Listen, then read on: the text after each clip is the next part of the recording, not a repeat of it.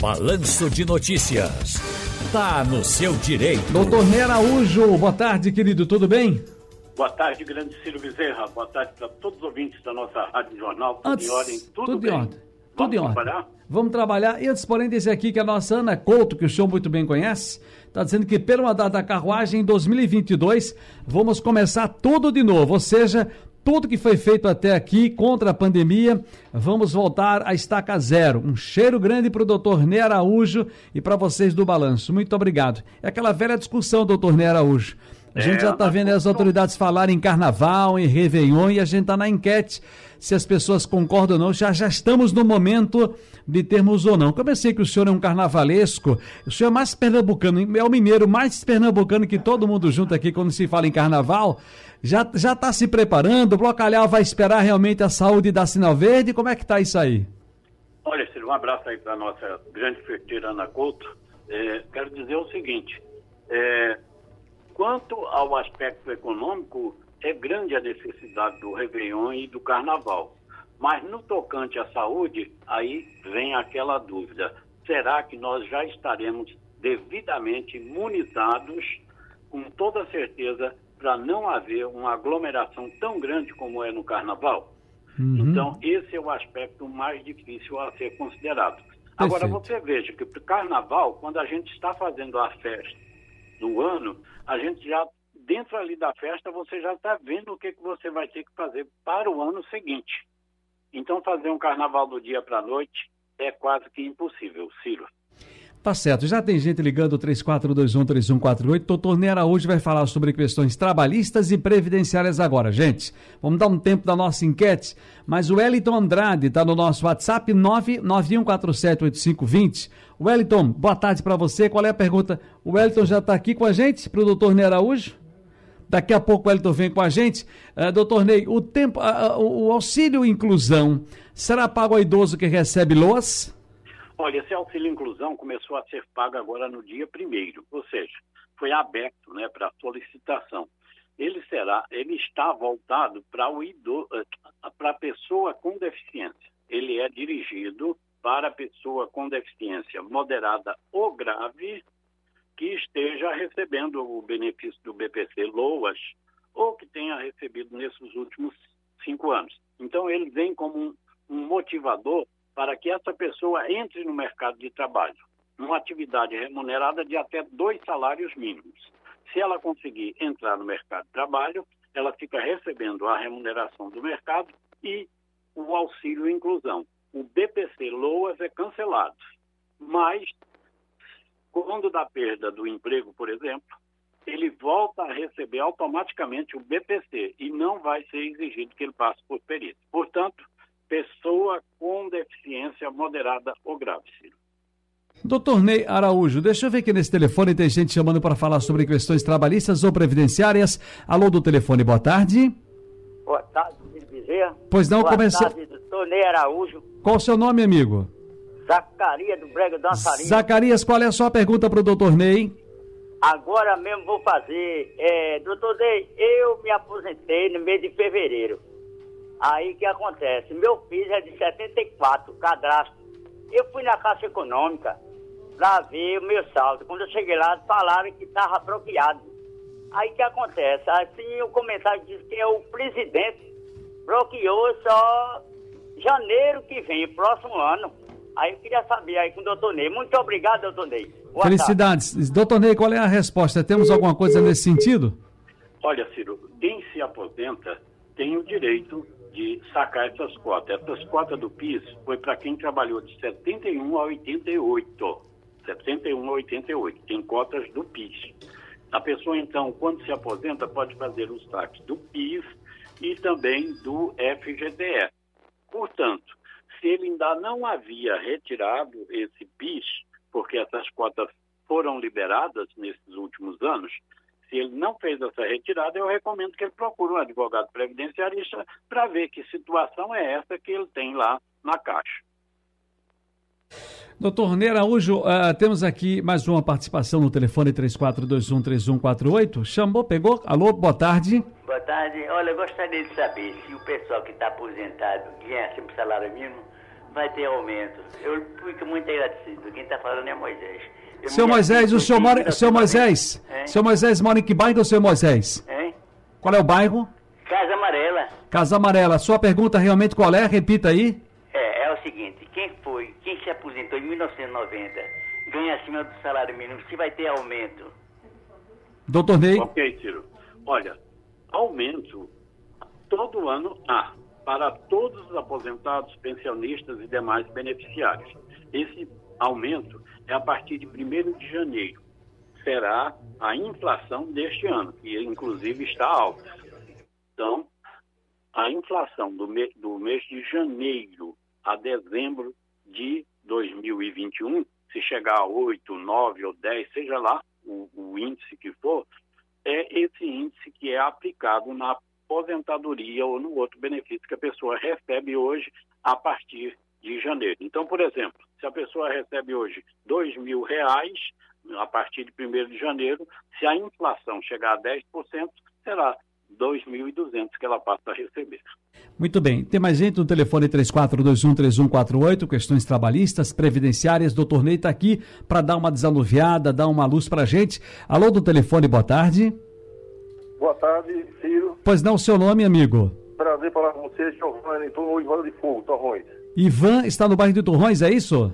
Giovanni. Giovanni. Giovanni, tudo bem, Giovanni? Tudo bem, Ciro? Grande Qual é a sua pergunta, você. por favor? Olha só, é, minha mãe é, recebe pensão pela morte do meu pai quando ele morreu em 2015. É um salário mínimo apenas. E eu ouvi falar alguma coisa a respeito dela ter direito, pela idade, ela já está com 71 anos, a ter pelo tempo, de, pela, pela idade, né, pela velhice, a parte dela. E quando ela foi informada no INSS que tem que escolher entre um e outro. Sendo que ela recebe só um salário mínimo, já está com 71, eu pensei que ela teria direito por idade. Está entendendo? Deu para entender, doutor Ney? Deu para entender? É, Obrigado, caso, Giovanni, um abraço. Neste caso, Ciro, quando a pessoa, por exemplo, falece, não é? E a pensão é acima de um salário mínimo e a pessoa só recebe o BPC Loas, que é um é de um salário mínimo, a pessoa pode até renunciar ao BPC Loas para receber a pensão que é de um valor maior do que um salário mínimo. Mas mesmo a pensão sendo somente de um salário mínimo, ainda é mais vantajoso do que o Loas. Por quê? A pensão paga 13 terceiro salário e o LOA, o BPC Loas, não tem 13 terceiro salário. De qualquer maneira, é mais vantajoso para a mãe dele ficar com uma pensão. Para fechar a rodada no telefone 34213148, você, amigo ou amiga, quem está no telefone, boa tarde. Ciro, é eu, Eduardo Brainer. Eduardo Brainer, voltou Eduardo Brainer. Fala, Eduardo. Vê só, Ciro, eu trabalho na prefeitura do Recife, certo? E sou, sou lotado na guarda municipal. Certo. Certo? O que é que acontece? Hoje a gente não. é, existe um desvio de função, certo? Que a gente está na guarda, certo? E o que acontece é que a gente não está recebendo nada, certo? Estão queimando a gente na guarda. Eu queria saber qual é a função, porque isso para mim é desvio de função. Eu queria saber do que tem. Só uma, só uma pergunta, Eduardo. Você fala, de, você é da Guarda Municipal, es- está no É, desvio de função. Eu, eu trabalhava porque existe, existe o, existia na prefeitura. Por gentileza, Eduardo, baixa um, baixa um pouquinho o som do rádio e depois você aumenta. Escuta, existe o cargo de vigia. Esse Certo. cargo de vigia foi extinto. Hum. Foi extinto. O cargo de vigia foi extinto, foi publicado no Diário Oficial e tudo. Então, o que é que aconteceu? Na época de Jaba Vasconcelos, em 1993, jogaram a gente para a prefeitura, jogaram a gente para a guarda municipal. E hoje estamos lotados na guarda municipais. Aí a gente queria saber, de doutor Ney aí, o que é que, que, é que a gente pode fazer? Porque a gente está com... Deixa eu ver aqui, Eduardo. Deixa eu ver. Amigo Eduardo, obrigado por ter ligado. Doutor Ney, o que, é que a gente pode falar para Eduardo? Qual é a luz que a gente pode dar para ele? Olha, Ciro, é, ele diz que hoje exerce essa função de vigia, não é? Nós sabemos que a- ainda há pouco foi consagrado pelo STJ que vigias, vigilantes, né, poderão receber a aposentadoria especial, certo? Mesmo que trabalhe desarmado. Então, preciso de verificar exatamente essa função que Eduardo, que como ele diz, ele já tem tanto tempo, não é? Poderia, no caso, poderá, não é, ser que possa enquadrá-lo numa aposentadoria eh, especial, o que seria mais vantajoso para ele. Quem está ouvindo a gente, doutor Ney, é Zelito Nunes. E um abraço aí para o nosso grande poeta Zelito Nunes. E aqui o nosso Wellington Andrade tem uma pergunta. Oi, Wellington. Boa tarde, Ciro. Boa tarde. E ao doutor Ney Araújo. Quem fala é o Wellington Andrade, de Bibiribe. Minha dúvida é o seguinte: eu trabalho desde 86, sempre recebi o PIS. Esse ano o governo federal cortou. Gostaria de saber se ainda vou receber ou se posso acionar a justiça para poder receber. Doutor Muito Ney. obrigado. Quando a gente manda um abraço para Zelito, a gente manda um abraço para o Pajeú, né? Então, um Isso. abraço aí para todo o Pajeú. E a prata? Olha, Ciro, ele disse que recebe o abono do PIS, né? que é correspondente ao valor de até um salário mínimo por ano. É, esse ano, o que, que aconteceu? Os deputados pressionaram o governo por mais dinheiro para levar para as suas bases.